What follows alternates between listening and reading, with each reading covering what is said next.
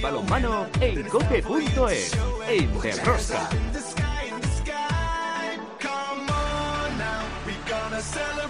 Hola,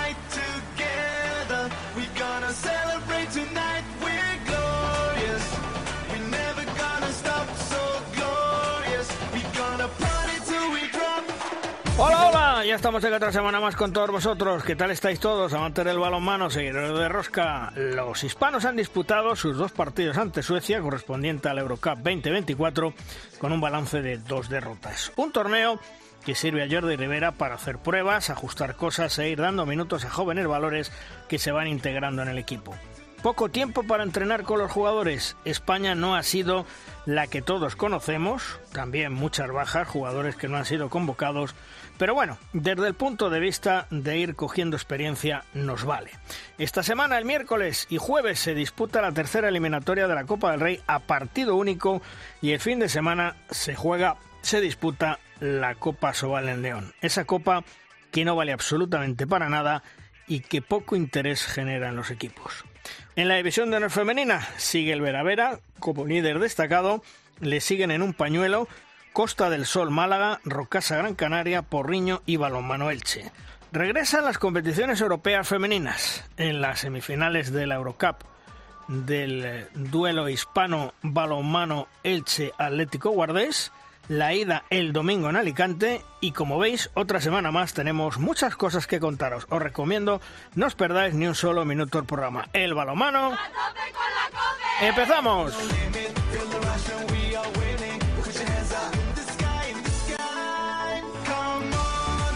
Cope Valladolid, como siempre, Juan Carlos Hola, Juan Carlos. Hola, ¿qué tal? Muy buenas. Y en Cope Logroño, Chema Jodra, lo Chema. ¿Qué tal? ¿Cómo estamos? Bueno, ¿cómo andáis de viento por ahí? Que decían que iba a hacer un viento tremendo por, por Valladolid, por Logroño. Pues Valladolid, eh, hace viento, nada que nos sorprenda. Sí que hay alerta amarilla a partir de las horas centrales del mediodía, pero imagino que no será más allá de lo que es un día convencional. Aquí ya estamos curados de espantos, no nos asusta acostarnos con 3 grados y levantarnos con 21, con lo cual pues un poco de viento no creo que nos vaya a dejar en casa. no, y por aquí la verdad es que, a ver, viernes y sábado sí que, que hubo muchísimo. El viernes sobre todo eh, fue espectacular. Eh, ayer muy poco, un día además, pues eso, de manguita corta, más tranquilos que la puñema. Y bueno, hoy seguimos con de momento buen tiempo. No sé lo que va a pasar con el eh, viento. Sé que bajan ya otra vez las temperaturas y que el abrigo hay que volver a cogerlo ¿eh? un par de días, pero bueno, así cogemos un buen catarro. Oye, una, una cuestión. ¿Creéis que tanto mm, Atlético Valladolid como a Logroño, como al resto de equipos que están ahí peleando, les ha podido venir bien este parón? No, desde luego, yo te hablo de lo que eh, nos compete a nosotros. El parón al Atlético Valladolid pensábamos que le podía venir bien para recuperar jugadores y para eh, ajustar sistemas. Los resultados nos están demostrando que es horrorosa la consecuencia de este parón y lo que es cierto es que los jugadores van cayendo, eh, algunos físicamente, otros en otros sentidos, pero siguen cayendo y al Atlético Valladolid no le ha venido nada bien este, este parón. Yo sigo abogando porque un parón en el mes de enero no es conveniente para equipos que no tienen internacionales. Y los que tienen internacionales que no sean españoles incluso pueden llegar a pagarlo. Pero eh, el calendario está hecho así. Yo abogo por un mundial o un europeo estilo baloncesto en verano no coincidiendo con el ciclo olímpico pero es que lo del balonmano cada dos años, un torneo y anualmente europeo mundial, que es peor un europeo que un mundial a nivel de categoría, de calidad, a mí me parece que sigue siendo un auténtica, una auténtica temeridad para la salud de los jugadores y para el bienestar de los equipos que tienen que seguir pagando ese mes sin competir. Sí, sin competir y además, bueno, siempre es un trastorno, ¿eh? Ahora, a ver, para el que no tiene jugadores internacionales es un trastorno tremendo. Bueno, tienes a un montón de tíos aquí de vacaciones durante un mes y pico, tienes que programar eh, tu preparación física de una forma, de una manera, cambiarla. Luego, el que tiene jugadores internacionales, pues también, eh, bueno, pues cruzar los dedos a ver qué va a pasar, porque después es un desgaste importante y luego encima aparte de eso dice bueno pues ya vamos a decir que tienes ya asumido eh, que eso te va a pasar en enero pero carajo, que es que claro, a, finales de febrero, principios de, marzo, resulta que es que tienes otros otros 10 o 12 días de, eh, de parón, ¿no? Yo no lo termino de ver, yo creo que, que ahí quizá nos estamos cargando un poco, sobre todo a los jugadores internacionales, ¿eh? y después a, los equipos que son a fin de cuentas los que pagan las nóminas ¿eh? de todos esos jugadores. Bueno, pues de todo esto hablaremos en nuestra primera tertulia. Si quieres conocer toda la actualidad del mundo del balonmano, descárgate de Rosca en cope.es.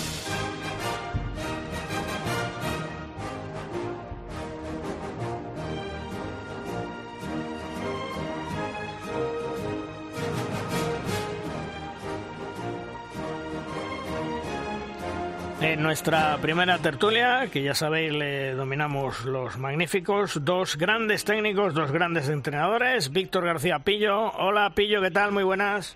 Hola, buenos días. Y también nos escucha Tony García un poquito más lejos. Hola Tony, ¿qué tal? Muy buenas. Hola, buenos días, muy bien. Bueno, Pillo, eh, ¿qué opinas de lo que le preguntaba yo a Chema y a Juan Carlos? ¿Este parón perjudica, beneficia? Porque tú, tú lo has sufrido también cuando entrenabas. Sí, sí. Bueno, eso depende de las situaciones del equipo y cómo tengas la plantilla, ¿no? Yo creo que lógicamente al contrario de lo que decíamos, yo pienso que este parón a Valladolid sí le va a venir bien, porque llevaba encadenada una racha de, muchas derrotas y con jugadores tocados, lesionados y, van a poder recuperarlo. A Sinfín, por ejemplo, no le va a venir tan bien, porque lleva una, una dinámica positiva y siempre, siempre parece que entorpece un poco esta este, estos parones. En cualquier caso, yo coincido con vosotros en que, en que esta liga es un descontrol, que hay demasiados parones, eh, demasiada introducción para el aficionado. Es complicado seguir, seguir la competición. Y, pero bueno, también lo, lo sabemos desde inicio de temporada, hay que tratar de, desde hace muchos años, hay que, hay que llevarlo con, como mejor se pueda y, y asumir que va a pasar esto, ¿no? Y Tony, ¿tú cómo lo ves? Bueno, pues yo opino como casi todos vosotros, ¿no? Y además lo estoy padeciendo en mis carnes, en mi propia, en mi propio club, ¿no? Aquí tenemos un parón y y bien es cierto que tienes un plan, bien es cierto que sabes que va a haber esta, esta situación, pero mm, es unas, son unas semanas de, de, desconexión, son unas semanas que después cuesta mucho eh, encaminar en el, en el, plano físico, en el plano emocional, en el plano mental de nuevo a los jugadores, eh, cuesta muchísimo y yo creo que sobre todo para los jugadores que son internacionales, como habéis comentado vosotros, pues es un trajín importante, ¿no? Después de haber jugado pues ese europeo, ese mundial, el que toque, ¿no? Este parón a mí en este en este mes de febrero la verdad es que rompe mucho al, equipo. Yo creo que perjudica más que beneficia. Pillo, eh, España, dos partidos contra Suecia, evidentemente esta no es la España que tú y yo hemos visto en Estocolmo, ni que hemos visto en Polonia, porque había muchas bajas, el mismo Alex Dusebaev ayer ni jugó, pero bueno, mm, temas positivos, eh, el que ha dado entrada a gente eh, Jordi Rivera y que le sirve para experimentar cosas? Efectivamente, yo creo que esa es la lectura que hay que hacer. A nadie le gusta perder, evidentemente, y a este nivel, pues donde ya hay viejas cuentas pendientes, historias mm, todavía menos, pero hay que tomarlo sin menospreciar y sin, y sin quitar de importancia. Este es un torneo menor que Jordi realmente aprovecha pues para lo que tú estabas diciendo, ¿no? Son dos buenas sesiones de trabajo con gente que ya está entrando en, dinámica de, de, selección, con la entrada de gente nueva como Yangurri, como Bazán, eh, Alex Gómez vuelve a recuperarse, Forqués entró también ayer en fin, que yo creo que si se gana mejor, porque, porque a nadie gusta perder, insisto, pero creo que Jordi ha leído perfectamente la situación y son dos buenas sesiones de trabajo, acoplando, acoplando cosas y introduciendo gente nueva en, el, en la dinámica del equipo. Porque, Tony, qué importante es eh, lo que dice Pillo ir metiendo en esa dinámica gente joven, Folqués, Yangurri, bueno, Antonio Bazán ya ha estado, pero sobre todo gente joven como, como estos jugadores, ¿no? Por supuesto, por supuesto. Y además en torneos importantes con mira cómo estaba el, el pabellón en, en, Suecia, cómo estaba el pabellón ayer. Eh, yo creo que es una apuesta, una apuesta de largo increíble mm, para estos jóvenes, para seguir creciendo. Y Jordi lo tiene muy claro. Jordi tiene claro que, que los jugadores tienen que, los nuevos jugadores tienen que ir entrando, los que ya habían entrado anteriormente tienen que seguir madurando, que eso es lo más importante. Ya no que entren jugadores nuevos, ¿no? sino que los que están y que habían asaltado o habían dado su primer paso en la selección maduren y sigan y sigan trabajando para dar ese pasito hacia adelante dentro de la propia selección. Yo creo que es una, una muy buena piedra de toque. Eh, estoy de acuerdo con Pillo que a nadie le gusta perder, pero a veces las derrotas también sirven mucho para, para dar ese pasito hacia adelante, para crecer, para seguir formando al equipo, para darnos cuenta y darse cuenta de, de en, qué, en qué situación estamos y en qué podemos mejorar y qué, eh, que, podemos dar, eh, como digo, ese pasito hacia adelante, porque a veces en las victorias pues no te fijas tanto, ¿no? Y con esta derrota yo también creo que, que los jóvenes y también los otros menos maduros también van a dar ese pasito hacia adelante porque son partidos muy importantes, no es contra cualquiera, es contra la Suecia, ¿no? Hmm. Eh, Pillo, ¿estuviste viendo el partido Portugal contra Macedonia? ¿Portugal sigue creciendo?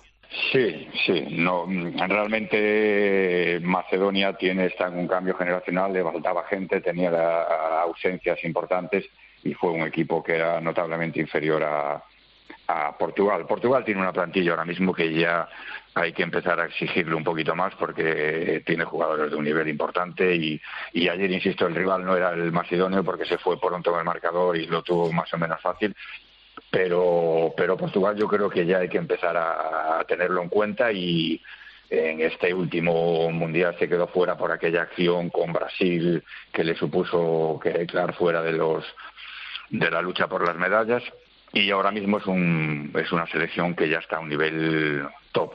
Fíjate que yo creo que ayer en el partido eh, Tony mm, sorprendió la efectividad de García Andía. No lo vamos a cuestionar, pero metió 7 de 8, ¿eh? Bueno, pero es que, bueno, a ver, es un lanzador. Hmm. Ahí ya hay que tener esa yo como entrenador tengo la premisa de que García es un es un lanzador, ¿no? Es una es una metralleta. Eh, y encima a veces te puede dar buenos balones a pivote y te puede dar buenas continuidades a, a, los extremos, ¿no? Eh, y en esas situaciones donde donde hay que donde él vive y donde hay que, utilizarlo. Yo es de los jugadores que, que me que me recuerda mucho a mi Raúl Campos que tenía en, en el Granollers, me lo recuerda muchísimo, ¿no? Y de esos jugadores que desatasca un par partido y también es verdad que, que puede tener esa, no puede tener ese día en, su lanzamiento, pero para mí Díaz está dando pasos hacia adelante para poder ayudar a la selección en lo que respecta al lanzamiento exterior y yo creo que también ha mejorado mucho en su calidad en el juego de dos contra dos, en la posibilidad de, de penetración de su uno contra uno. Yo creo que es un jugador que está yendo hacia adelante y está dando pasos firmes a ser un jugador importante en la selección. Eh, seguimos teniendo, Pillo, el déficit de la parte central de la defensa. Ayer no estaba Gedeón porque le prefirió dejar descansar. Eh, Sánchez Miguelón, bueno, pues estaba sancionado con un partido. Eh, tuvo que recomponer, digamos, el centro porque Peciña tampoco estaba. Pero bueno, ese, ese, ese tal vez es nuestro punto más débil porque lo conocen los, los contrarios y, allí se inflaron otra vez los huecos a marcar goles. Bueno, yo realmente no, no he tenido oportunidad de ver el partido como porque como decíamos antes estaba estaba en Portugal, pero pero claro es que estás hablando de bajas de, de, tres cuatro jugadores que son los que desarrollan ese tipo de, de trabajo defensivo, ¿no? Y habilitar así una zona tan tan tan importante de de juego defensivo con, con gente que no está acostumbrada a, compartir ese puesto, en fin, que, que es muy delicado, ¿no? Eh, en cualquier caso, yo creo que por ahí no, no deberíamos tener mucho problema en el futuro, mantener, recuperando pues a esos jugadores que, que has mencionado que estaban ausentes ayer. Oye, eh, Tony, una cosa, eh, ¿la marcha de Gurri a Portugal al Sporting de Lisboa le va a venir bien?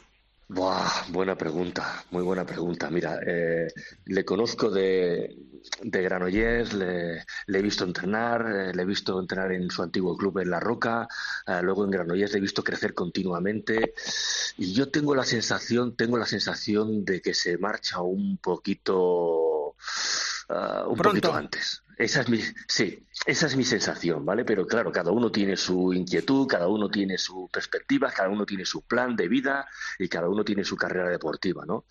Ah, pero me da la sensación de que él en Granollers todavía le quedaba, para mí, ¿eh? Para mí, desde fuera y, y habiendo visto a los jugadores que han crecido como él en el Granollers, yo creo que una temporada más en Granollers eh, le hubiera dado ese punto de madurez que, que, que él necesita. Pero bueno, ¿quién te dice que no lo va a conseguir donde va, ¿no? También va un equipo joven, va un equipo donde, donde se trabaja y también le van a hacer crecer, ¿no? Pero ya sabemos todos que los cambios, los cambios, cuando vas a, sitios diferentes, cuestan y te pueden, y te pueden distraer también en el trabajo, ¿no?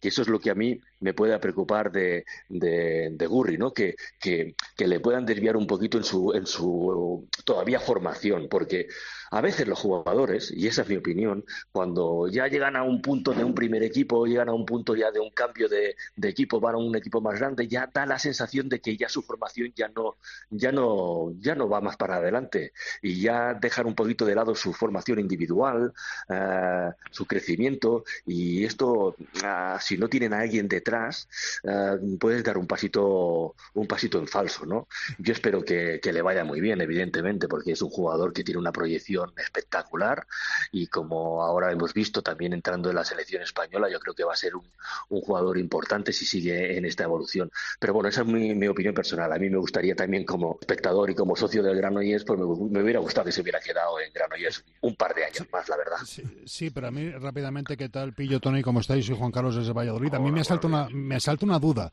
Eh, ¿Se puede generalizar, se puede volver algo endémico que un jugador prefiera uno de los tres mejores equipos de Portugal al segundo equipo de España? Sí, sí, sí, se puede generalizar, sí, sí, por supuesto. Y, por una de las razones uh, que, que, no deberían ser las primeras, pero que, que económicamente pues los, a los jugadores los, los seducen por, por, por, esa situación. Luego por la formación y porque también, y habéis comentado que el balonmano en Portugal está creciendo a pasos agigantados. Tienen una selección increíble y los clubes cada vez están compitiendo eh, más y mejor, ya en, en, a nivel local y a nivel europeo. Con lo cual se está convirtiendo en una liga muy atractiva. O sea que se dan los condicionantes para que la gente pueda, perdón, la gente, los jugadores puedan dar ese pasito a, a, hacia la liga portuguesa. Eh, yo lo veo, la veo muy atractiva, la verdad. Pero la seducción, Tony, ¿es económica o deportiva? Yo creo que, como, como te he comentado, eh, la deportiva existe, porque eh, hay los tres, cuatro equipos que están ahí delante, están, están en un nivel increíble y, y están también eh, en Europa. Y como hemos dicho, eh, Portugal está ya a un nivel eh, extraordinario como, como selección, con lo cual eso te indica que algo pasa en la Liga de Portugal, que algo pasa en el balonmano de Portugal. Te indica que está creciendo y encima los clubes pues tienen un poder económico mmm, eh, más saneado o mejor que, que en la Liga en la Liga Sobal, pues eso puede atraer a los a los jugadores. Yo no yo no creo que sea la única la única situación la económica, ¿no? Yo creo que también los jugadores eh, se fijan en, en, cómo está el club, eh, cómo trabajan, eh, en qué competiciones están, están participando. Yo creo que es un poquito toda la situación, ¿eh? Toda. Yo no, yo no lo haría solo en el tema económico porque tampoco es que sea una gran, que sea brutalidad, tampoco es fútbol, ¿eh? No, pero la diferencia es importante, ¿eh? De cuenta que de estar aquí y ganar X a ganar X más Y, teniendo deportivamente estando bien, por otra cosa es que digas, no, es que vas a ganar X más Y, pero vas a ir a un sitio que dices, bueno, es que esto deportivamente, pero, pero es que deportivamente mmm, está mejor, eh, igual, o igual o mejor que, que nosotros aquí, y económicamente está mucho mejor mucho mejor. Sí, pero, pero es que, Chema, Chema y el, el, añadido es que el chaval no se va del Bordils o del Villa de Aranda, se va del Granollers. Claro, pero bueno, pero es que vamos a ver, pero es que como, eh, Juan Carlos, eh, lo hablamos todas las semanas, ¿cómo estamos aquí? ¿Cómo estamos aquí? ¿Para hacer las fallas todos los, todos sí, los fines de sí, semana? Sí, es que a, lo tirar a, lo mejor, a, lo mejor, lo que, hace falta es que, que, no lo hablemos nosotros, que lo hablen claro, ellos, que lo hablen, claro, que lo hable bueno, a Sobal, lo hable la federación, lo hablen los pero, jugadores. Pero, la, pero, Digan, pero ¿cómo la, Sobal, la Sobal, ¿qué carajo va a hablar si no sabe dónde, qué camino tiene que tomar, qué hombre, camino sí, tiene la- que hacer? la- Si está hablando de poner Lev, de poner no sé qué, de, de, de la canción de no sé cuántos, de la mascota, eh, de... de de gilipolleces, con perdón, ¿eh? o sea, lo siento mucho, pero con perdón. Estás hablando de tonterías y aquí lo que hace falta es un buen plan encima de la mesa ¿eh? para intentar reconducir el balonmano, para intentar atraer a que esas empresas que antes eh, patrocinaban eh, balonmano o estaban con el balonmano, pues, pues vuelvan a estarlo, porque si no, no vamos a ninguna parte. Si no lo haces viable para las empresas, para que pueda eh, tener dinero, pues eh, qué carajo. Pues bueno, pues está, por un lado está el Barcelona y luego estamos todos los demás, que todos los demás estamos, pues como estamos, pues, pues medio muertos o medio tocados. Mira, hombre, si ya lo han dicho, que ellos tienen el plan, el plan se llama Liga Profesional, que van a llover patrocinadores, vamos, no van a tener sitio en la camiseta para los patrocinadores. Eh, Pillo, eh, eh, ¿la Liga Portuguesa nos puede hacer daño en los próximos años? Eh, vamos a ver, un poquito en el tema de este, en, en tema estrictamente técnico y, Sí. y- y de juego. ¿no? En el caso de Yangurri, yo he sido crítico con, ju- con jugadores que han tomado decisión de irse a otras ligas demasiado jóvenes, como decía Tony, ¿no? Pero yo creo que en este caso Yangurri es muy joven todavía y está en, en formación, pero ha ido a, a una liga idónea para su, para su mejora y su, y su crecimiento y a un equipo idóneo, porque es un equipo muy joven, con dos laterales jovencísimos, los hermanos Costa, que tienen 18 19 años más o menos de su edad, de su quinta, y con un buen entrenador. Por tanto, eh, creo que es una decisión bastante acertada. No va a cambiar mucho su, su rol ni, ni sus aspiraciones, porque Sporting está en European League. Está, sí es cierto, luchando por el título en, en Portugal. En Granollers es el segundo equipo, pero evidentemente no tiene opciones de luchar por el título. Quiero decir que el caldo de cultivo en el que se va a mover Yangurri es, va a ser muy similar al, al que tenía en Granollers. Otra cosa es que se hubiera ido a la liga alemana o a la liga húngara o a una liga un poquito más, más física y con, y con menos calidad táctica, ¿no? Eh, de los equipos portugueses me decías, Luis, eh, en Portugal hay una diferencia muy clara, que son los tres equipos que son tienen club de fútbol y los demás. Entonces, esos tres equipos tienen un potencial económico muy superior a, la, Liga Sobal, excepto el Barcelona, y pueden permitirse pues el pagar esas cláusulas que están pagando en este caso como la de Yangurri. El nivel y el tipo de juego es muy similar al, español y cada vez va creciendo y yo creo que cada vez nos va a robar más jugadores porque insisto es una liga atractiva para el tipo de jugador español y, y mucho más eh, esos tres equipos sobre todo mucho más potente económicamente. Bueno, pues eh, a quien corresponda que se vaya poniendo las pilas porque si encima de estar como estamos eh, van creciendo las otras ligas, se nos van marchando los jugadores, no sé qué es lo que vamos a vender de esta fastuosa liga Asobal. Pillo, un fuerte abrazo, gracias, hasta otro día. Un abrazo a todos. Tony, cuídate, día. un fuerte abrazo. Un fuerte abrazo, gracias. Hasta luego. Hasta luego.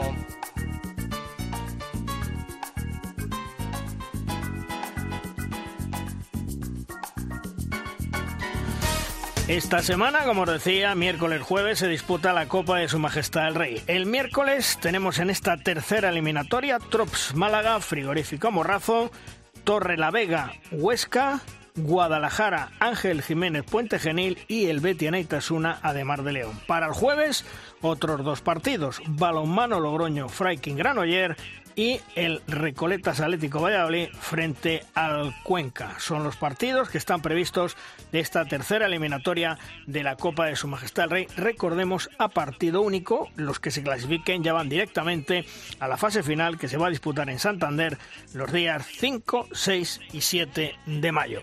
En cuanto a la división de honor femenina, pues estos han sido los resultados. Costa del Sol Málaga 26, Elche 28, Porriño 26, Granollers 18, Veravera 33, Betionac 19, Atlético Guardes 27, Aula de Valladolid 15, Zuazo 20, Sporting La Rioja 24, Rocasa Gran Canaria 36, Gijón 29. Líder, el Veravera con 31 y le siguen muy muy muy cerquita en un pañuelo hay cuatro equipos, hay una diferencia de puntos entre el Veravera y el segundo, pero como digo, muy muy cerquita están estos cuatro equipos. Costa del Sol, Málaga, Gran Canaria con 22, Porriño y Elche con 21 puntos. Y es el momento en derrosca de nuestra firma invitada. La firma hoy nos viene de la estilográfica de Anselmo Ruiz de Alarcón, uno de los mejores analistas dentro del mundo del deporte y por supuesto del balonmano. Con sus aportaciones siempre conocemos hasta el último detalle. Hola Anselmo, ¿qué tal? Muy buenas. Hola Luis, ¿qué tal? ¿Cómo estás? ¿De qué nos hablas esta semana, Anselmo? A ver. Eh, pues hoy vamos a comentar los datos de los partidos recientes de hispanos y de guerreras. Pues vamos allá. Pues en cuanto a los hispanos, Luis, se han mostrado aspectos positivos a pesar de esas dos derrotas frente a Suecia. En ambos partidos, España alcanzó un muy alto nivel en el ataque posicional, con un 60%. Mejor incluso que la dimensión ofensiva mostrada habitualmente por nuestra selección masculina. Pero fue en el contraataque donde los hispanos no pudieron mostrar en ese doble enfrentamiento contra los suecos una de sus principales virtudes, su eficiencia. En los últimos años, España no contraataca mucho, pero lo ha venido haciendo con una precisión excelente, que no encontró ni en Linköping ni en el Olivo Arena de Jaén. En ninguno de los dos últimos partidos España alcanzó el 60% de eficiencia de contraataque, cuando normalmente se está moviendo en torno a un 70%. En este cálculo se tienen en cuenta todas las oleadas de contraataque, y no solo el directo, incluyendo también el contraataque mantenido frente a defensa ya situada, un concepto que en nuestro deporte es denominado tercera oleada y que en otros se le denomina amenaza sostenida, un índice más bajo de contraataque. El repliegue de España mostró dos caras, una en cada partido. En el partido de Linköping, el contraataque nórdico se impuso al balance ibérico. Sin embargo, en Jaén, España volvió a exponer las virtudes y el resultado positivo de su repliegue. En ambos partidos, los ataques se impusieron a las defensas a pesar de no haber sido disputados a ritmo rápido, con 34 segundos por posesión, esto infiere que la defensa posicional de España, al igual que la de Suecia de Glenn Solberg, rindió un nivel muy bajo de un 40% para los hispanos, cuando habitualmente nuestra selección no se baja del 50% en acumulados de partidos. Fue interesante comprobar la solución empleada por los suecos en el 7 contra 6 de los últimos minutos de Jaén, del que si bien no tuvieron ventaja, sí mostraron una solución escasamente conocida. En lugar de situar dos pivotes, solo colocaron uno y jugaron con cuatro jugadores en primera línea en lugar de los habituales tres de forma similar a muy pocos ejemplos presentes en la base de datos, como era el de la selección belga ya hace años. Es decir, en lugar de buscar la superioridad en segunda línea, la buscaron los suecos en primera línea, aunque no la encontraron. Eh, agradezco a Alberto Parejo su registro heurístico de este dato durante el partido, que no tenía yo contemplado los algoritmos de análisis eh, que desarrollo y que a partir de ahora sí registraré junto a Aníbal Sevilla, mi compañero. En cuanto a las guerreras, la clave de su derrota en el torneo no oficial disputado frente a Portugal puede encontrarse en la segunda parte del encuentro disputado en batalla frente a las lusas, y más en concreto en el inicio de esa segunda parte, en los 12 primeros minutos, en los que el ataque posicional español rindió con muy baja eficiencia, obteniendo posiciones de lanzamiento ventajosas, pero con escasa precisión en el lanzamiento debido a la buena labor de la baliza, que es como denominan a la portería al otro lado del río Tajo, a esa baliza portuguesa que rindió bien. Saludos Luis, muchas gracias Luis y hasta la próxima. Bueno, un fuerte abrazo.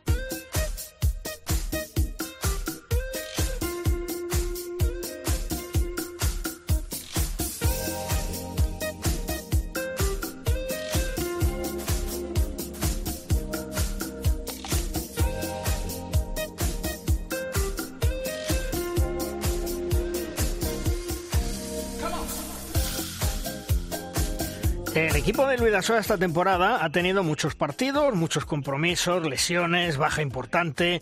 Yo diría que demasiadas cosas que no le han dejado ser el de otras temporadas para estar en lo más alto de nuestra liga. Ahora, en sexta posición de la Liga Sobal, pelea por conseguir plaza europea de cara a la próxima temporada y sigue luchando en esos octavos de final de la European League. Todavía mucho por delante lo que resta de temporada. De todo ello charlamos con su entrenador, con su técnico Jacobo Cuétara. Hola Jacobo, ¿qué tal? Muy buenas.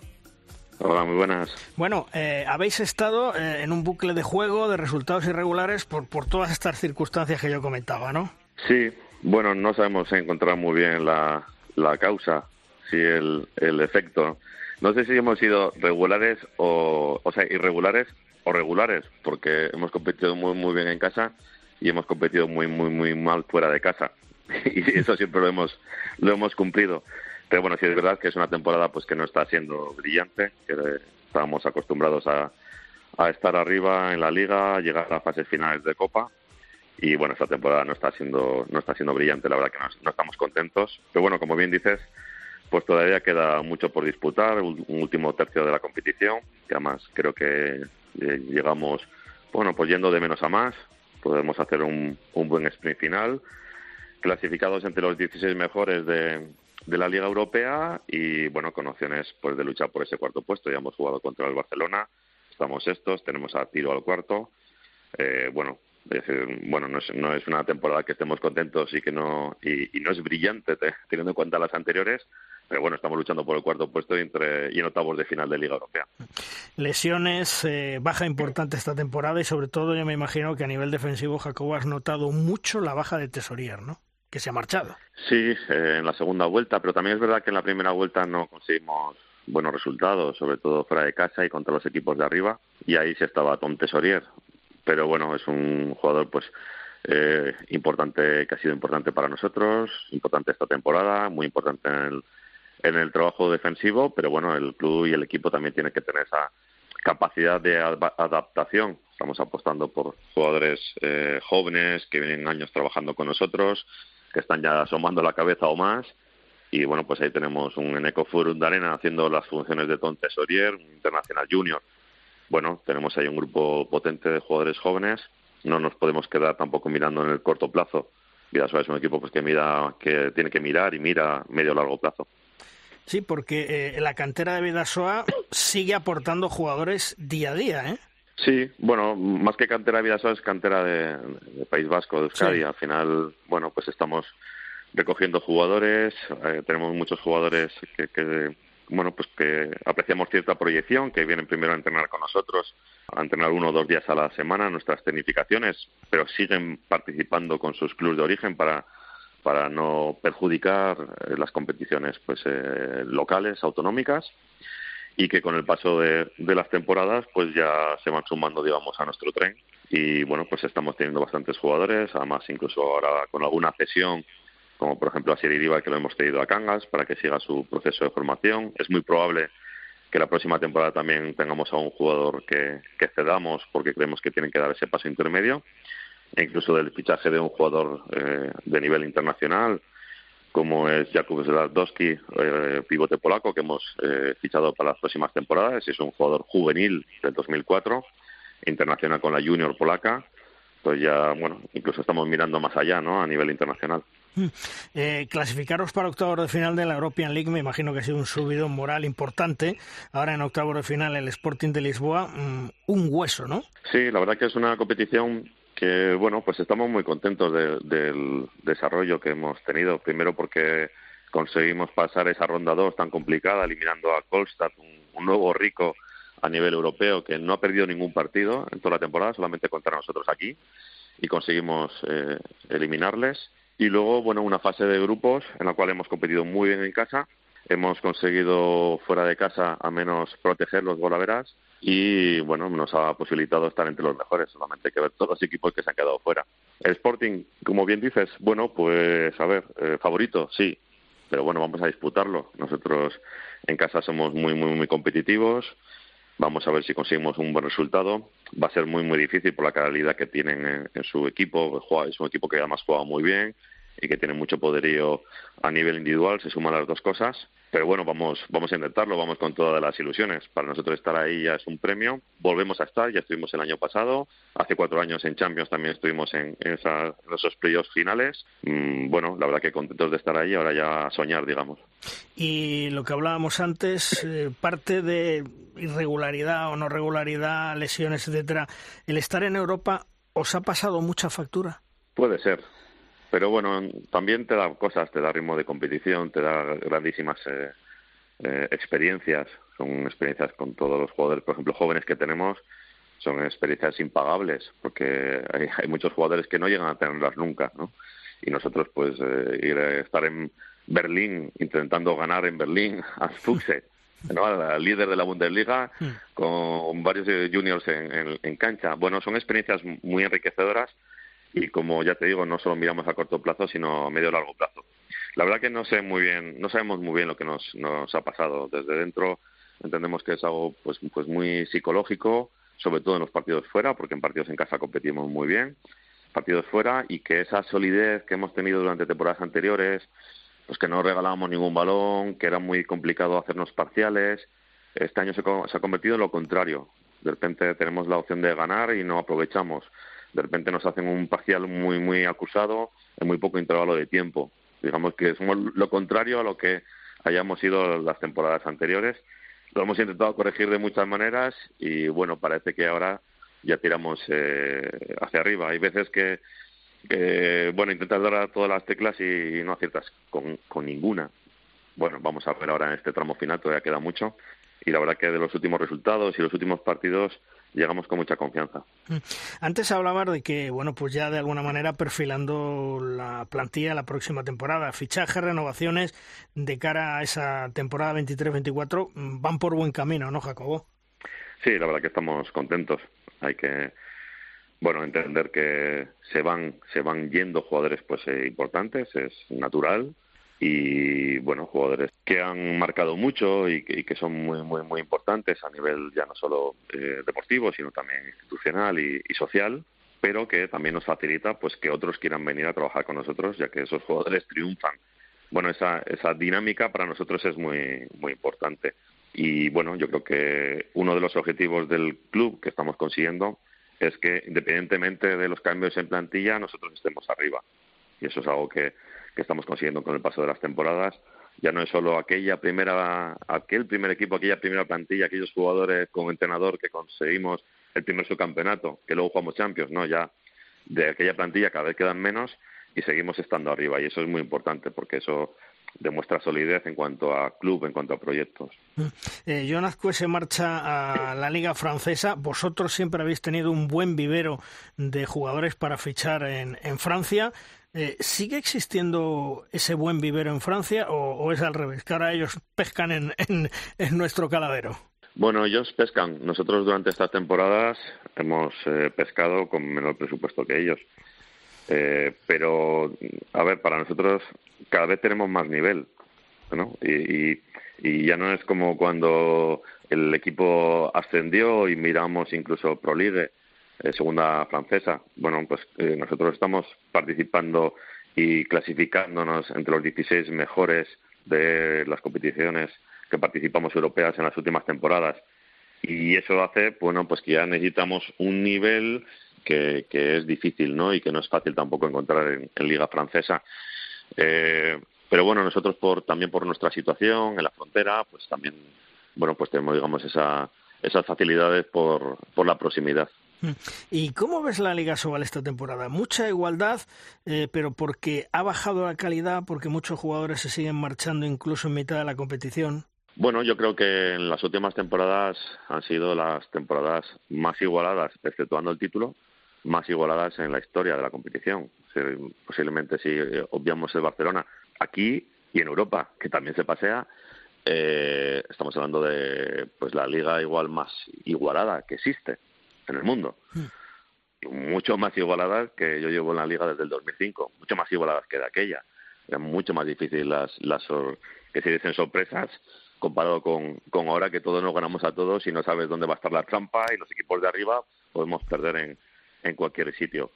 Eh, la exportación de jugadores, bueno, eh, lógicamente nosotros nos gustaría a, todos poder mantener a nuestros jugadores, por temas económicos, sobre todo, pues es difícil de, mantener, pero también hay, hay una ventaja, por ejemplo, para la selección española, es decir, un porcentaje de los éxitos de la selección española son debido a que la Liga Sobal es la auténtica máquina de generar jugadores y exportarlos, sí, pero de generarlos. Ahora mismo la selección española, un porcentaje altísimo de los jugadores son jugadores que han jugado en la Sobal post-crisis, después de la crisis. Bueno, pues eh, tenemos también ese beneficio. Ahora lo que hay que trabajar es que los clubes pues aumenten en cuanto presupuesto, tener una mejor liga, más profesional, crecer para poder retenerlos o poder eh, conseguir que ciertos jugadores vuelvan pero también hay la parte positiva, repito, se están generando jugadores sin parar, ¿no? Y eso es muy positivo para el balonmano y es muy positivo para la selección, sobre todo. Podríamos decir que ahora mismo el balonmano español no es la misma comparación porque ellos ganaban título tras título, pero bueno, nosotros estamos en el podio tras podio. Eh, ¿Podemos comparar que el balonmano español está ahora mismo como en su momento Francia en los años 90, que la liga pues era lo que era y todos los jugadores estaban fuera en la liga española, en la Bundesliga y y, estaban a nivel de selección arriba en el top? Bueno, y, con otra diferencia, quitando aquel Montpellier, ¿no? Que ganó una Copa de Europa, mm. el Barcelona está arrasando en, en, Europa, ¿no? También tenemos que sentirnos orgullosos de que tengamos un equipo que, que, gana Champions y que incluso igual la Federación Europea está preocupado por si por si la competición pasa a ser un poco aburrida, porque es que Barcelona lleva, ¿cuántos? 24, 25 partidos seguidos sin perder. 24, 24. Sí, una cosa así. Sí. Batió su propio récord encima. ¿eh? Eh, bueno, puede ser, pero, pero bueno, pues ahí es donde se, en Francia se fueron generando cambios. Y ahora mismo la segunda mejor liga del mundo desde hace temporadas. ¿no? Y ahí es donde se generaron cambios. También es verdad que la liga francesa eh, bueno, algo que vemos como negativo la nuestra, que es esa diferencia que hay con el Barcelona. En Francia, el Paris Saint-Germain ha ganado las últimas ocho temporadas, la Liga, con diferencia. Ocho de las, eh, nueve de las últimas diez. Eh, también ha habido esa diferencia con un equipo que no ha conseguido ganar la Champions. Nosotros tenemos uno que gana, que gana la Champions además de manera muy, muy seguida. Bueno, pues igual es el momento de ir creciendo, como hicieron en Francia. Tomaron decisiones drásticas en su momento. No sé si aquí habrá que tomarlas o no, pero bueno, sí que hay que pensar en ir creciendo, hay que ir evolucionando. Estar pensando siempre en el pasado, en tiempos pasados que siempre fueron mejores, no nos va a solucionar absolutamente nada. Lo que nos va a solucionar es eh, la evolución y en eso tenemos que centrarnos. ¿Y, esa evolución pasa por ser liga profesional? ¿Crees tú que es la solución para nuestro balonmano? ¿Que los equipos están preparados? Ojo, que, hay equipos que sí tenéis una buena estructura, otros son de medio pelo, etcétera, etcétera, y sabemos cómo está el tema. Bueno, habría que tener todos los datos y yo tampoco estoy en una disposición muy eh, objetiva, ya que nosotros, bueno, pues somos quizás un club de referencia a nivel eh, nacional y como bien dices, nosotros muchos de los pasos que se van a tener que dar en el futuro, que van a tener que dar en el futuro los distintos equipos, los distintos clubes, nosotros ya los hemos dado. Hmm. Vamos, digamos, en eso por delante, entonces, bueno, eh, no, no tengo una opinión muy, muy objetiva. Lo que está claro es que tenemos que evitar, y si eso la liga eh, profesional, pues yo creo que lo puede conseguir por, por esa, eh, ese proceso de, de, evolución que, puede, que, será más o menos obligatorio, tenemos que conseguir dejar de pensar en una temporada, que no podemos seguir pensando en cómo solucionaremos esta temporada. No, es que hay que pensar más en, a, a medio largo plazo. Y yo creo que con la liga profesional, pues evidentemente, aunque sea por obligación, va a haber que ir dando pasos a la hora de mejorar y evolucionar en muchas de las áreas que conllevan una liga eh, profesional y que conlleva cada club. Y, y, es la única vía si no, vamos a seguir pensando temporada a temporada, a ver cómo salgamos la temporada. Y ese no creo que sea el futuro, un buen futuro para la Liga Sobal.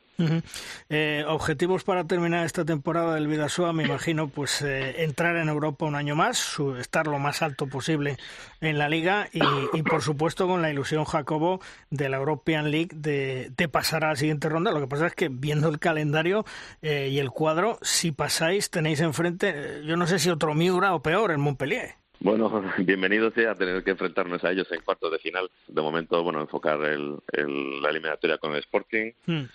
Eh, muy complicada para nosotros, pero ya nosotros ahí vamos con muchísima ilusión. la gran presión era aquella eliminatoria contra Costa, que si no la pasábamos, no íbamos a disputar 10 partidos de grupo, ¿no? Nos íbamos a quedar en, bueno, todas Europa, dos partidos, que vas para casa. Ya llevamos 12, disfrutando de la competición y, bueno, aparte que es muy importante para el club, a nivel social, institucional, toda la gente que ha venido a los partidos, la verdad que muy bonito, más las experiencias que, que para nosotros suponen. A partir de ahí, bueno, vamos a ver hasta dónde podemos llegar. Una competición muy, muy complicada, pero vamos a ver hasta dónde podemos llegar, ¿no? Ahí está el reto y el sueño. En cuanto a la liga, bueno, terminar lo mejor posible. Tenemos todavía bastantes partidos. Ahora es cuando se marcan grandes diferencias en cuanto a puntos en los últimos entre, entre los equipos en este último tercio. Vamos a ver si lo terminamos bien y podemos clasificarnos lo más arriba posible. Las plazas europeas, bueno, difícil. Vamos a ver eh, esa plaza de la Copa del Rey, quién se la lleva. Y eso puede definir que el cuarto puesto en liga o tenga plaza o no, sea solo hasta el tercero. Mm. Y eso a nosotros nos puede marcar bastante el poder conseguirlo o no poder conseguirlo, pero bueno, en nuestra mano está intentar quedar lo más arriba posible. Pues Jacobo, que mucha suerte en la European League, en esa eliminatoria de octavo final ante el Sporting de Lisboa y que el equipo te funcione como tú quieres y estás acostumbrado de aquí a, a final de temporada, que todavía quedan muchos partidos. ¿eh? Muy bien, muchísimas gracias. Un abrazo. Gracias por atendernos. Un fuerte abrazo. Hasta otro día.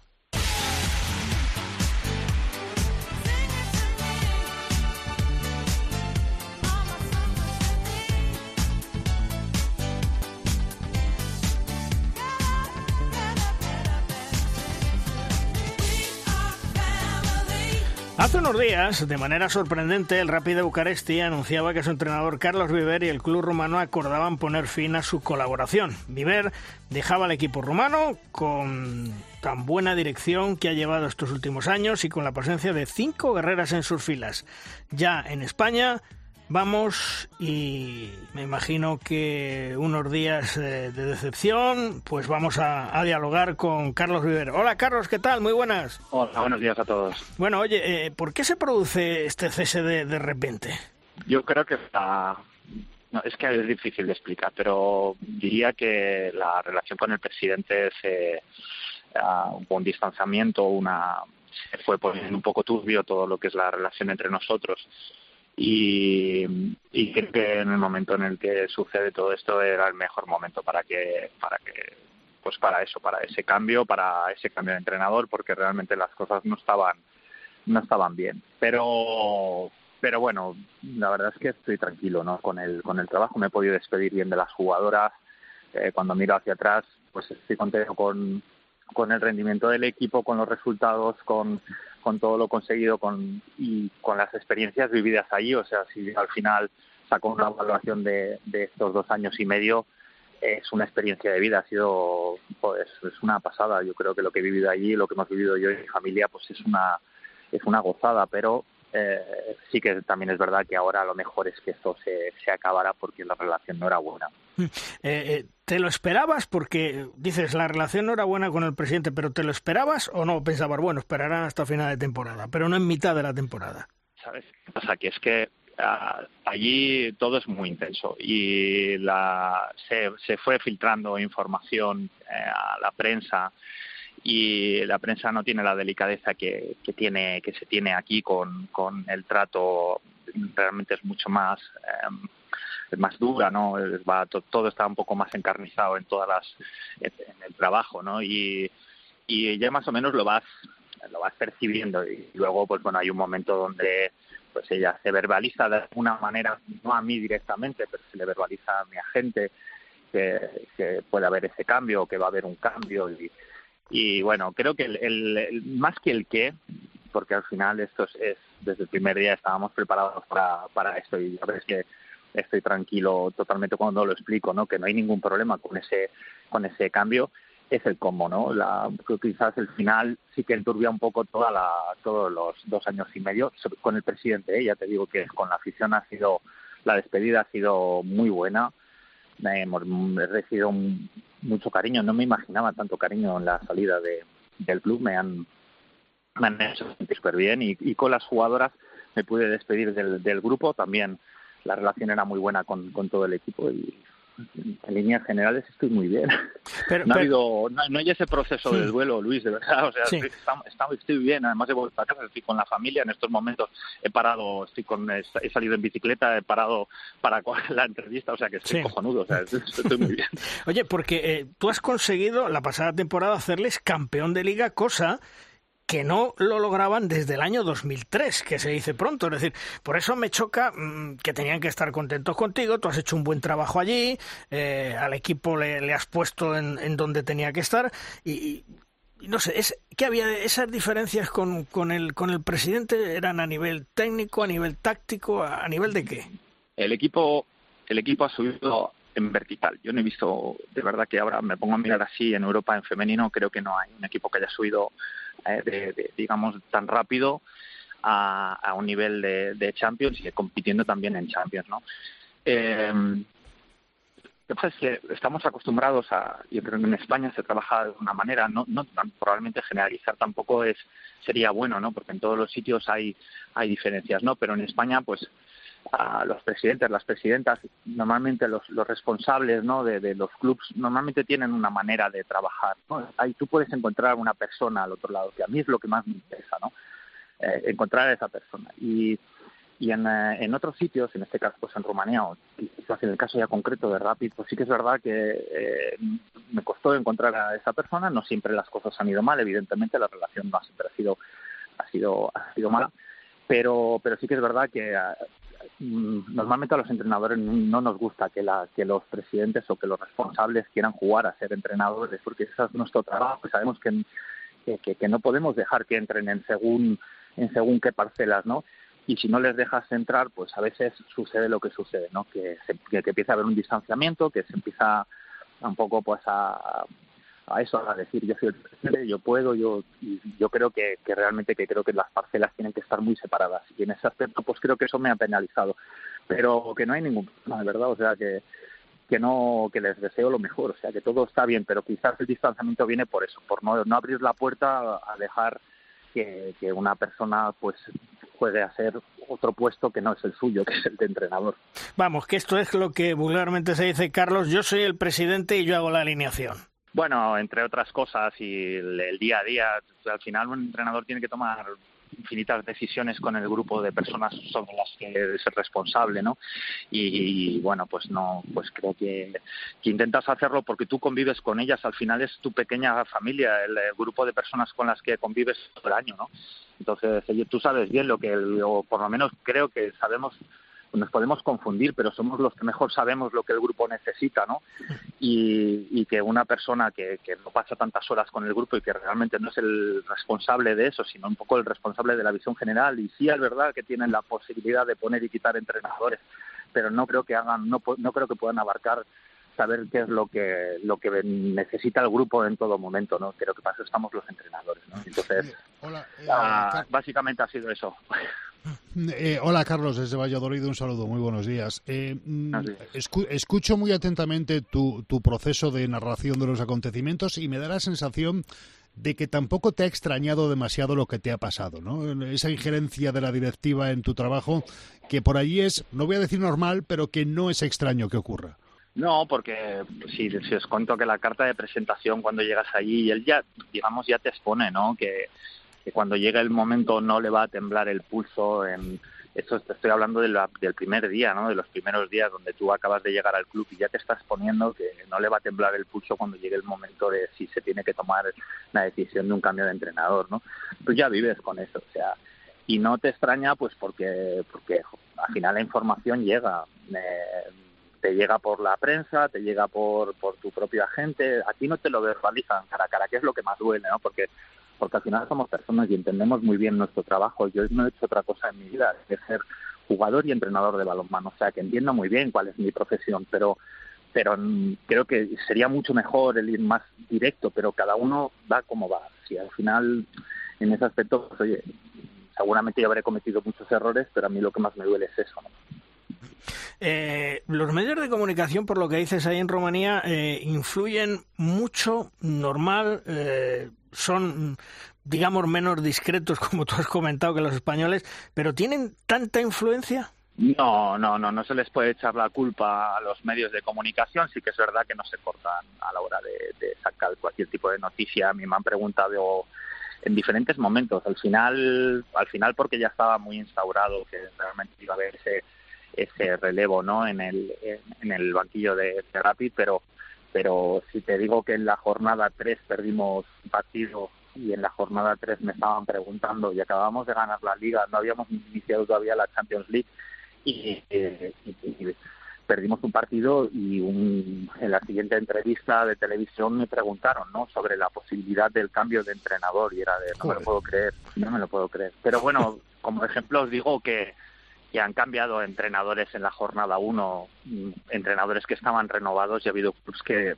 es que es diferente, ya no sé cómo explicarlo, pero sabes también un poco, o sea, yo creo que vas que vas como sabiendo un poco lo que lo que hay y, os digo que repetiría la experiencia, ¿eh? o sea, que realmente es todo muy intenso, que es así, que las normas de juego son esas, las coges bien, no las coges no no hace falta que tampoco hagamos un drama de esto, ha sucedido, es así y, ya está. Me hubiera gustado que hubiera sido de otra manera. Hmm. Hombre, el final sabías que iba a ser este, esto estaba claro, que, que el, el final hubiera sido de otra manera en cuanto a que el trato podía haber sido perfectamente, lo habríamos aceptado, lo habría aceptado muchísimo mejor, ¿no?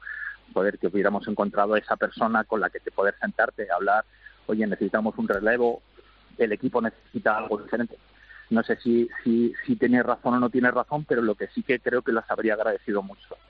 Es decir, que Chávez Pascual, mientras las cosas vayan bien, mm, bien, si no, que se ate los machos también, ¿no? pues se lo pregúntaselo a él, pero, pero él, él, también, él también sabe realmente lo que, lo que hay ahí etapas que hemos estado, hemos tenido, tenemos muy buena relación de cuando estábamos aquí en España, él en el Barça y ayer, y luego ha continuado y incluso se ha incrementado las relaciones normales, al fin de casa, todavía seguramente pues se te unes más a la, a la gente no que viene del mismo del mismo lugar y, y hemos tenido mucha relación y, él sabe realmente lo que lo que hay allí.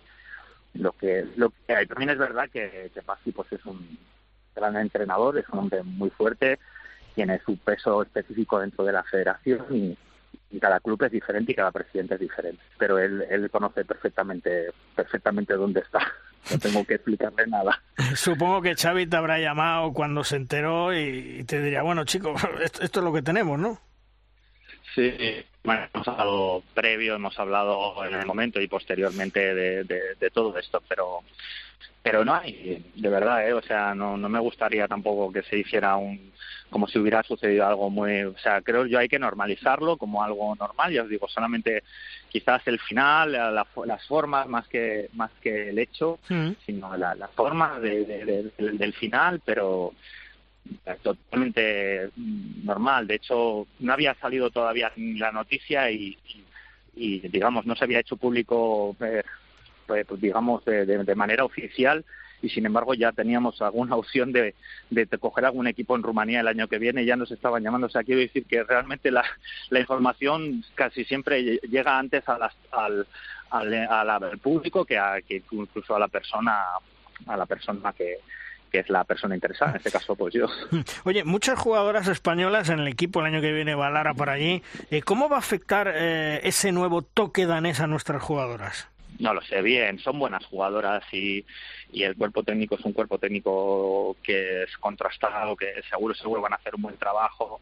Ellas son súper profesionales, están muy muy bien valoradas. Las jugadoras españolas en Rumanía están muy bien valoradas, pero pues se han ganado ellas a pulso. Y, muchas de ellas llevan bastantes años, tanto Marta López, Alicia, eh, Fernández llevan muchos años en, Rumanía, eh, Lara lleva muchos años en el extranjero, en Dinamarca, en Francia y son jugadoras que cuando llegan a Rumanía realmente se les valora. Club Rápida y además es un sitio que, valora mucho el esfuerzo. O sea, realmente el público, el aficionado percibe que hay lucha, que hay entrega, eh, con, con bueno, irán a muerte con ellas, con, el equipo y con las jugadoras españolas que. Entonces estoy seguro que como experiencia va a ser que lo van a disfrutar, porque es un sitio, es un sitio fantástico para trabajar. Eh, Carlos, eh, tus planes de cara al futuro, ¿qué vas a hacer? Pues ahora en estos momentos estoy eh, colaborando como, como, seleccionador en Angola femenino. Mm.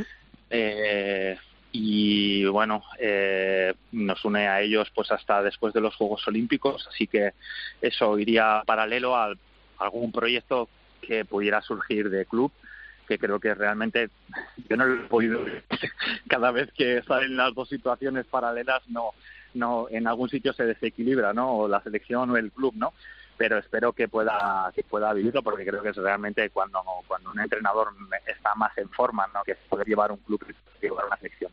Lo único que tenemos opciones de volver a Rumanía pero antes de volver a Rumanía pues eh, quiero quiero valorarlo bien quiero pensar bien cuál es el proyecto y, y pensarlo bien y hablarlo con mi familia sobre todo con mis hijos y con mi mujer y tomar la decisión pues que, esté consensuada con, la familia, que es lo más importante. Pues nada, Carlos, que tomes la decisión más adecuada, que no sé si sería bueno que vuelvas a Rumanía, porque como son los presidentes allí, ya sabemos lo que hay, ojalá te saliera algo en algún otro sitio para tener una mayor estabilidad, pero lo dicho, que tengas eh, suerte, estaremos pendientes de dónde vas la próxima temporada y, que todo te salga bien, ¿eh? Muchísimas gracias, un abrazo a todos. Igualmente, Carlos, Hasta luego. Hasta luego.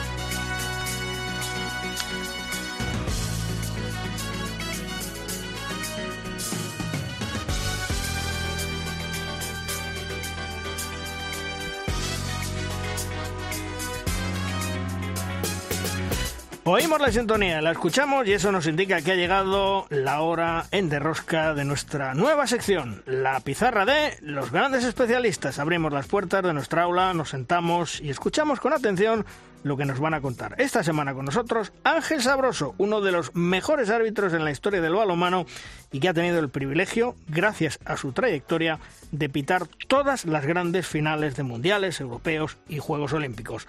Hola Ángel, muy buenas. ¿De qué nos vas a hablar esta semana en tu pizarra, Ángel?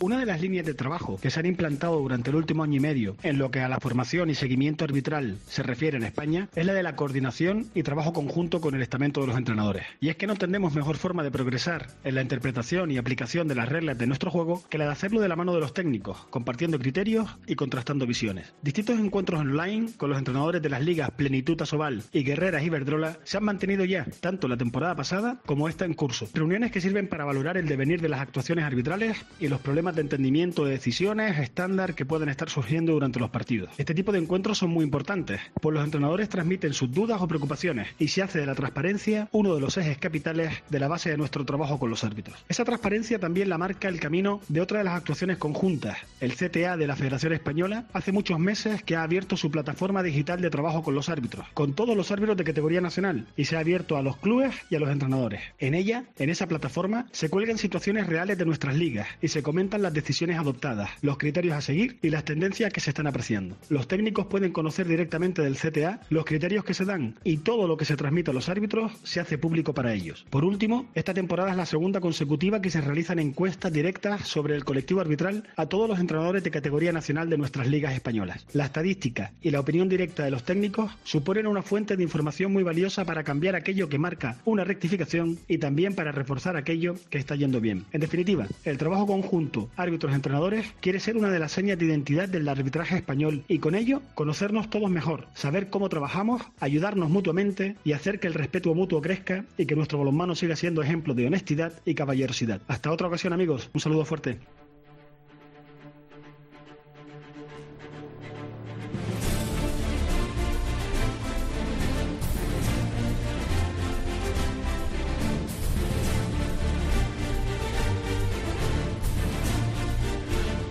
Es el momento de nuestro debate, de nuestra tabla redonda.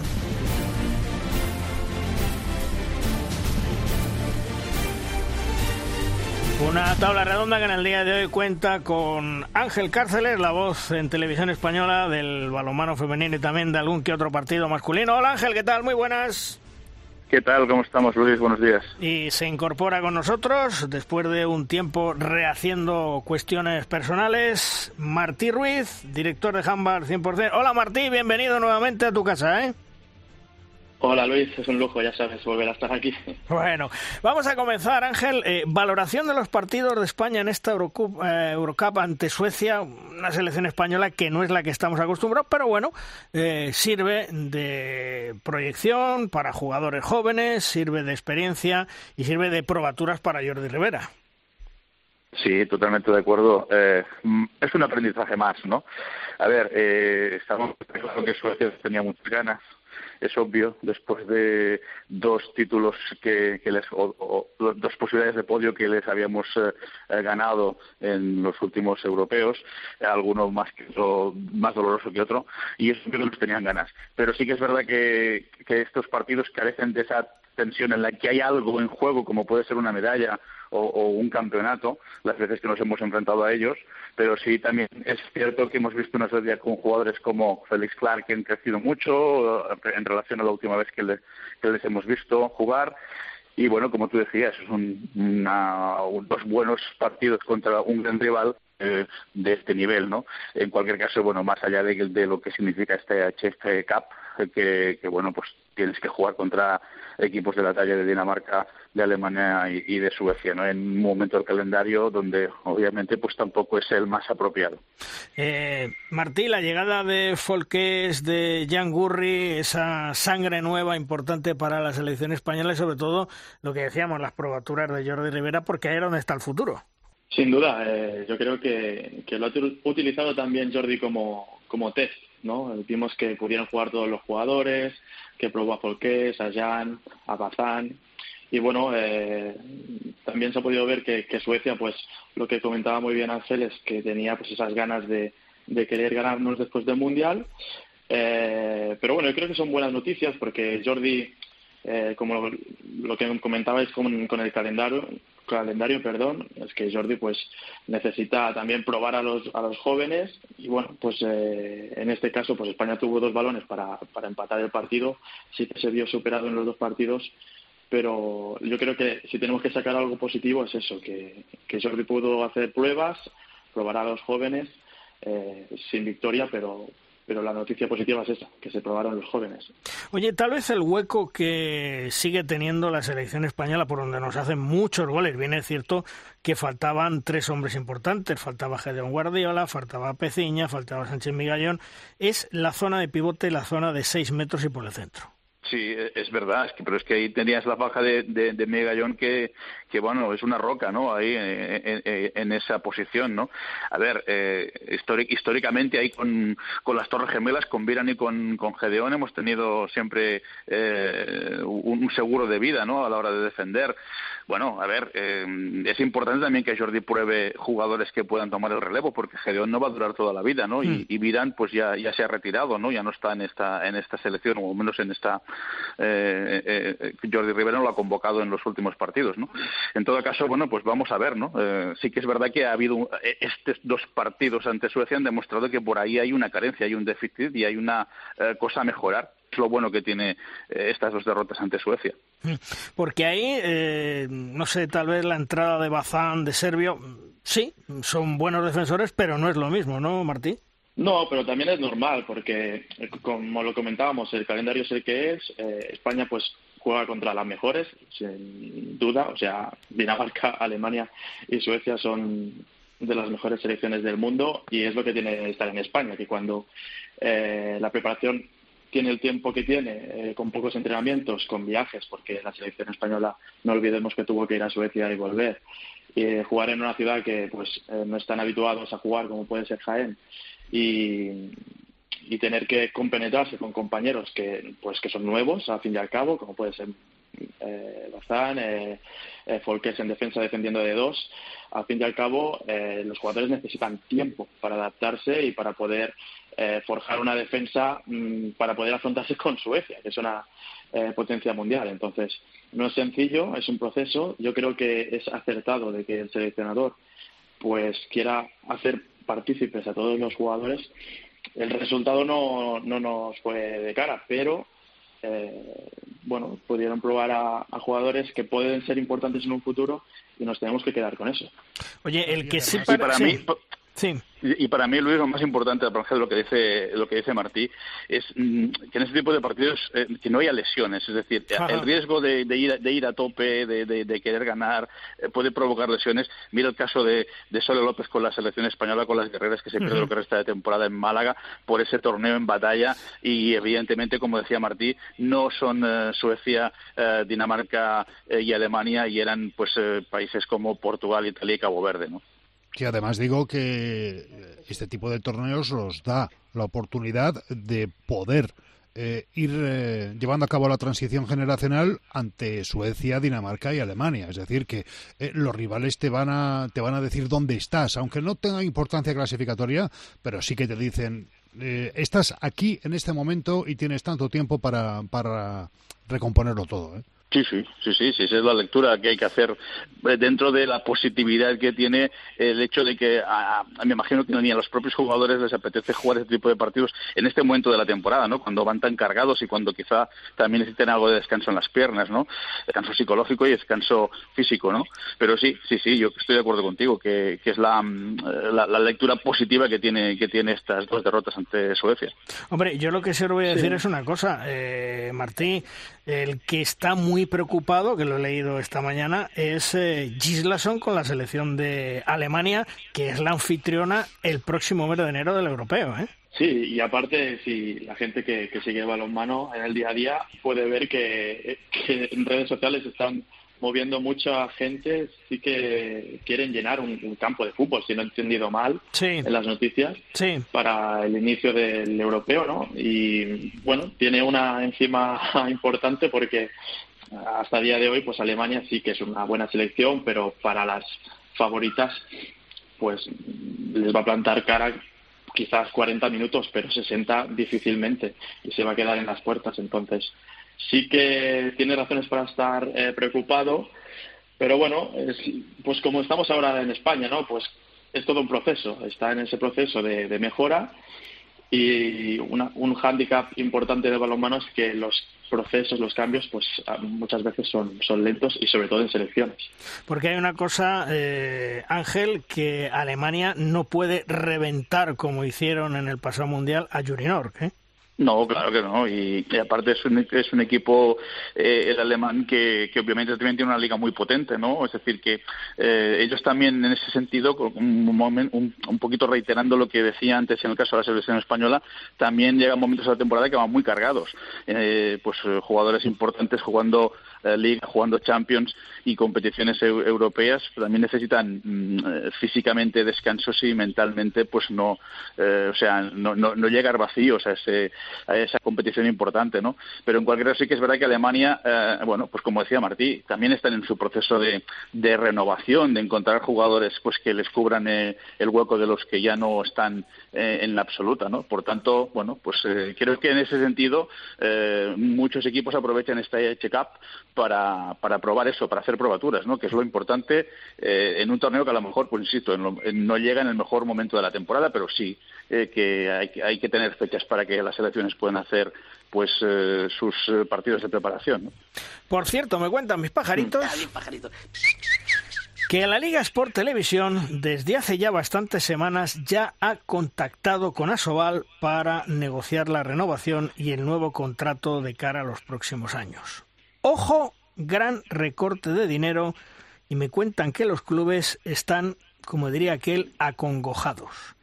La Liga Sport Televisión se ha gastado en los últimos cuatro años en la Liga Sobal cuatro millones de euros más la producción de los partidos, más o menos valorados en unos dos, tres millones. Es decir, un total aproximadamente de unos siete millones. ¿Qué ha recibido a cambio? Cero patatero en audiencia, visibilidad y promoción. Pues bien, la oferta es que les rebajan un 30%. Os recuerdo que el último año les pagaron un millón y ahora serán 330.000 euros menos. Es decir, pasaría a cobrar la Liga Sobal 770.000 euros. Me cuentan que el presidente de Asobal, Servando Revuelta Hijo, está más que también acongojado, acongojado con este tema, porque parece ser que la liga profesional, pues eh, no hay mucho dinero y no la ve viable. Ya veréis como en dos temporadas estamos en manos de la Real Federación Española de Balonmano si se sigue así, temporada 24-25. Son los comentarios que hacen muchos de los presidentes de los equipos de Asobal. No nos olvidemos que todo esto es la herencia recibida del inepto expresidente de Asobal, Adolfito Aragonés el Fantasías, que comenzó a llevar a la Sobal al precipicio al que estoy convencido estará abocado si sigue por este camino. Toda esta situación va a hacer que la Sobal más tarde o más temprano posiblemente se rompa en trozos y luego tendrá que venir la Real Federación Española Balonmano, que en el fondo no quiere ir, para tener que recomponerlo. Esta es la oferta que le ha hecho la Liga Sport Televisión. Del millón o millón cien mil que pagaba el último año, recorta 330.000 y la oferta ronda los 770.000 euros al año.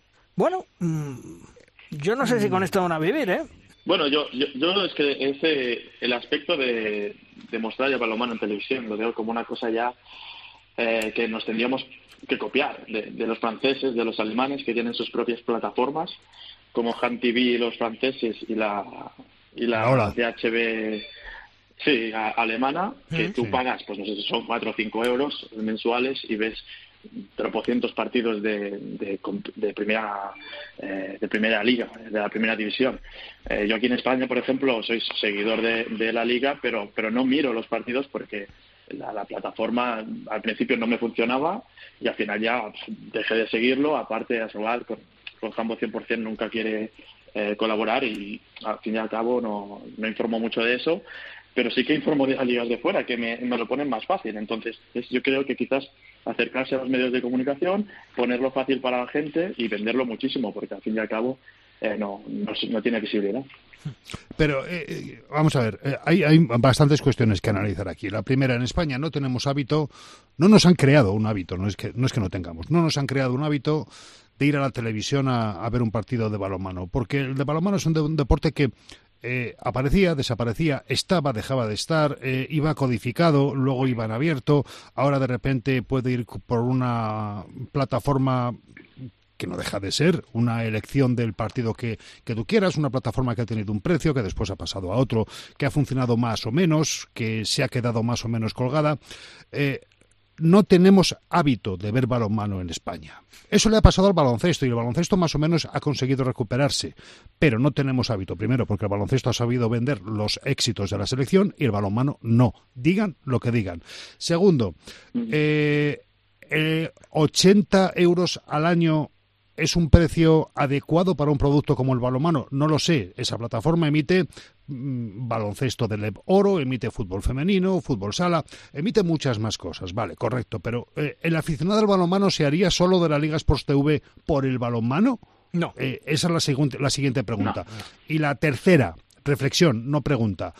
Eh, los clubes, Luis, me temo que van a verse obligados a aceptar la oferta que le hagan, porque supongo, supongo que muchos de ellos, al negociar su contrato de patrocinio con su pequeño sponsor local o regional, ofrecen la visibilidad televisiva. Y entonces, claro, ellos ahora no pueden modificar los parámetros de un contrato en el que ese soporte, esa visibilidad, es una parte muy importante del peso global de la oferta. Así que me da la sensación que sean 770.000 o 510.000, los clubes van a tener que aceptar porque es la única plataforma exterior que tienen para venderles a sus, a sus patrocinadores. Sí, sí, eso, está claro. Y, y, yo no sé si la oferta, ¿cómo la veis vosotros?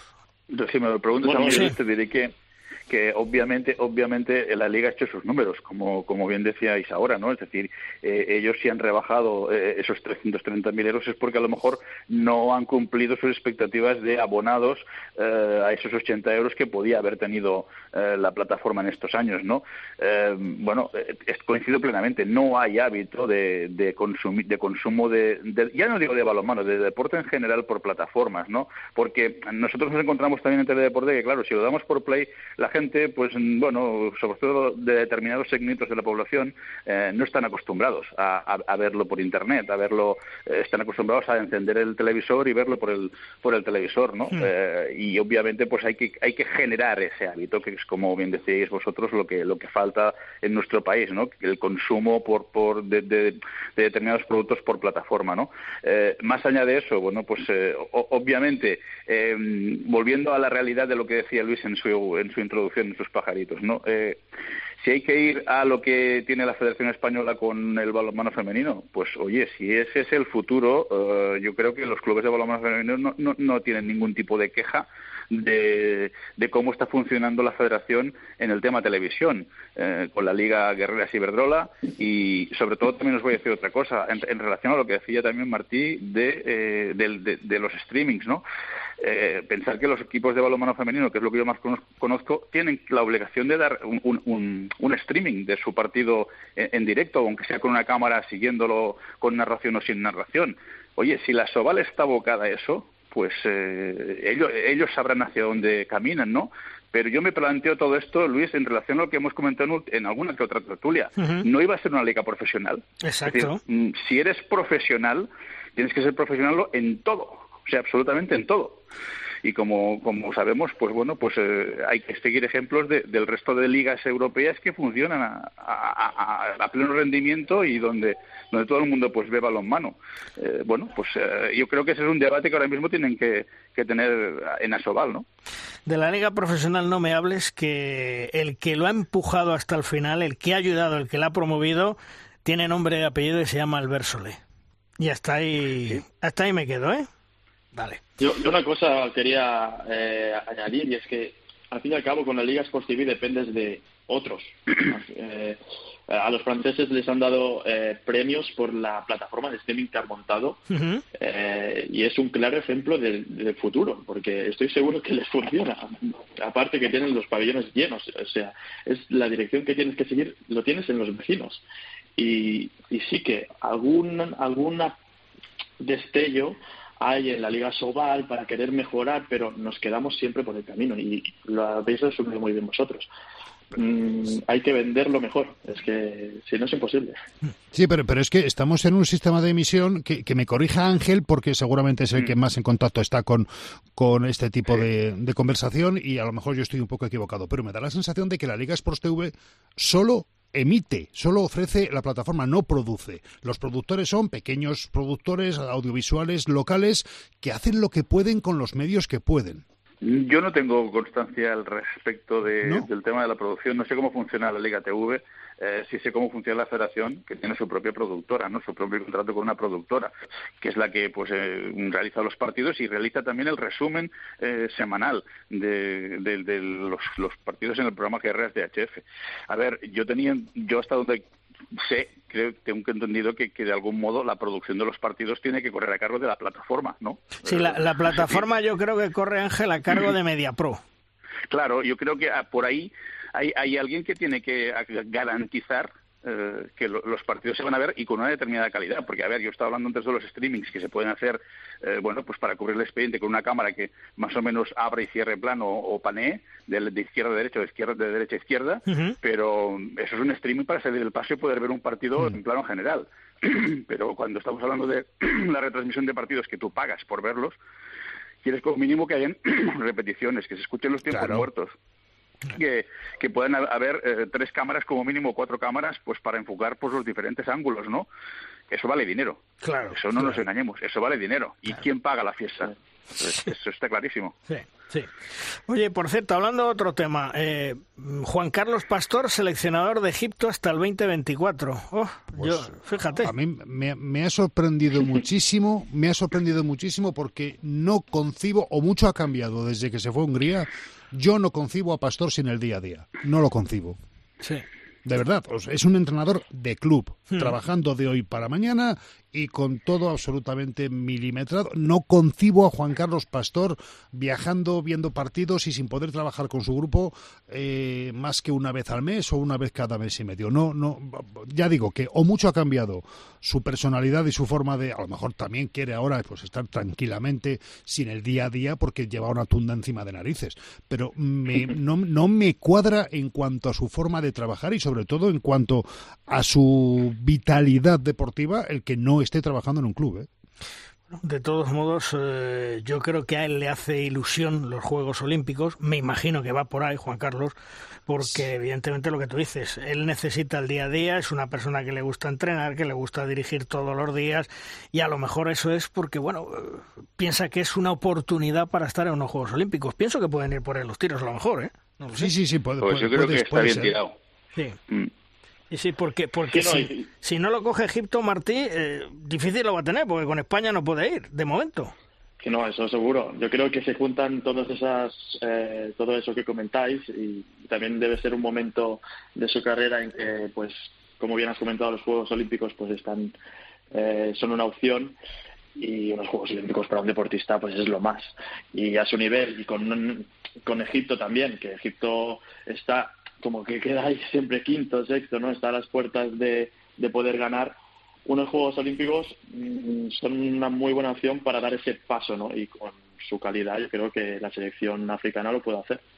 Bueno, pues le deseamos a... Sí, eh, Luis, sí. Luis, ¿qué, qué, letra menuda hay en ese contrato, ¿no? ¿Qué cláusulas, no? Es decir, em, hasta qué punto yo que sé, por ejemplo, sé que cuando Tony Girona firmó por Serbia, el proyecto no solo era de, de, de, entrenar a, la selección absoluta, sino que era también de, seguir el día a día de los clubes, de mejorar pues entrenamientos, buscar talento en las categorías inferiores. Yo no sé qué, qué le han, mm, al margen del primer equipo o de la absoluta, qué le han propuesto a, a Juan Carlos, ¿no? Si también, pues yo que sé, igual eh, tiene la posibilidad de, seguir más de cerca un club emblemático de Egipto que juega Mundial de Clubes como puede ser el Zamalek. No sé, es decir, que habría que ver también un poquito eh, en, su, en el momento de su vida en el que llega esta oferta, por qué la acepta y qué le han pedido a cambio, ¿no?